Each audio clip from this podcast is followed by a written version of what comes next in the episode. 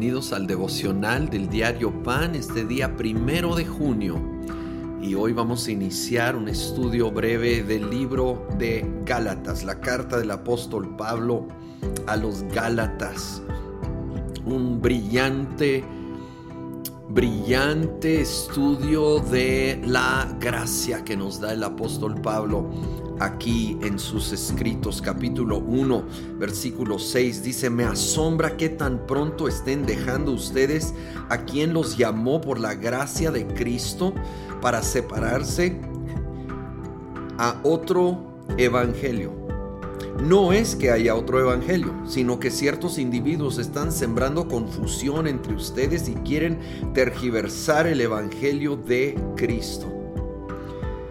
Es por gracia. El Evangelio. Las buenas nuevas es que Jesucristo dio su vida y nos regala la salvación cuando ponemos nuestra fe en Él. Bueno, es tan marcado que Pablo dice, si no es esto por la gracia de Dios, lo que estás enseñando es otro evangelio. Y de hecho aclara, no es que hay otro, es que están totalmente torciendo la pura, pura enseñanza, doctrina de que Jesucristo hizo la obra completa, perfecta y total en la cruz. No podemos añadir nada, nada a su obra.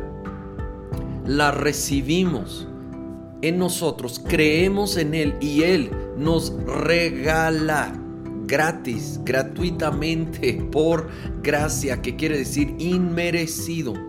No lo podemos merecer, comprar, ni en abonos al resto de nuestra vida. Obviamente respondemos al regalo, buscando y amando y honrando a Dios, pero es en respuesta a, no es para merecer o comprar en lo más mínimo. No aceptes ningún mensaje que supuestamente es el Evangelio, que supuestamente es de parte de Dios, aún de la Biblia cuando es sacado de su contexto.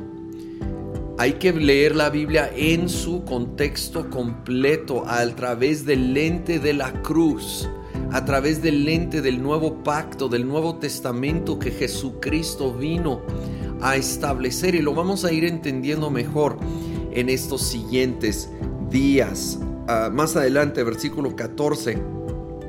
Pablo habla de sí mismo, dice, en la práctica del judaísmo yo aventajaba a muchos de mis contemporáneos en mi celo exagerado por las tradiciones de mis antepasados.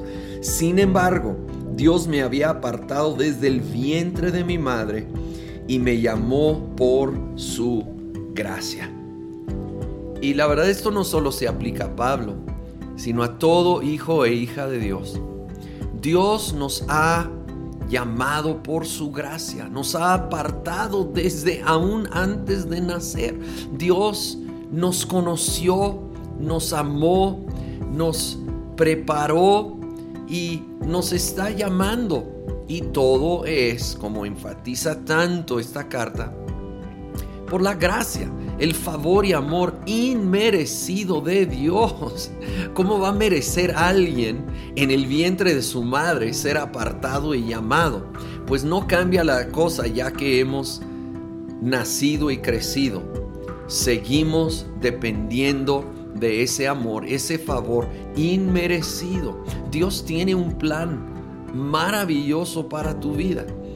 Ahora, eso no quiere decir que es un plan fácil pero quiere decir que es con propósito y con fruto y que Él lo tiene diseñado y hay que ir caminando confiando en su gracia, asombrosa gracia.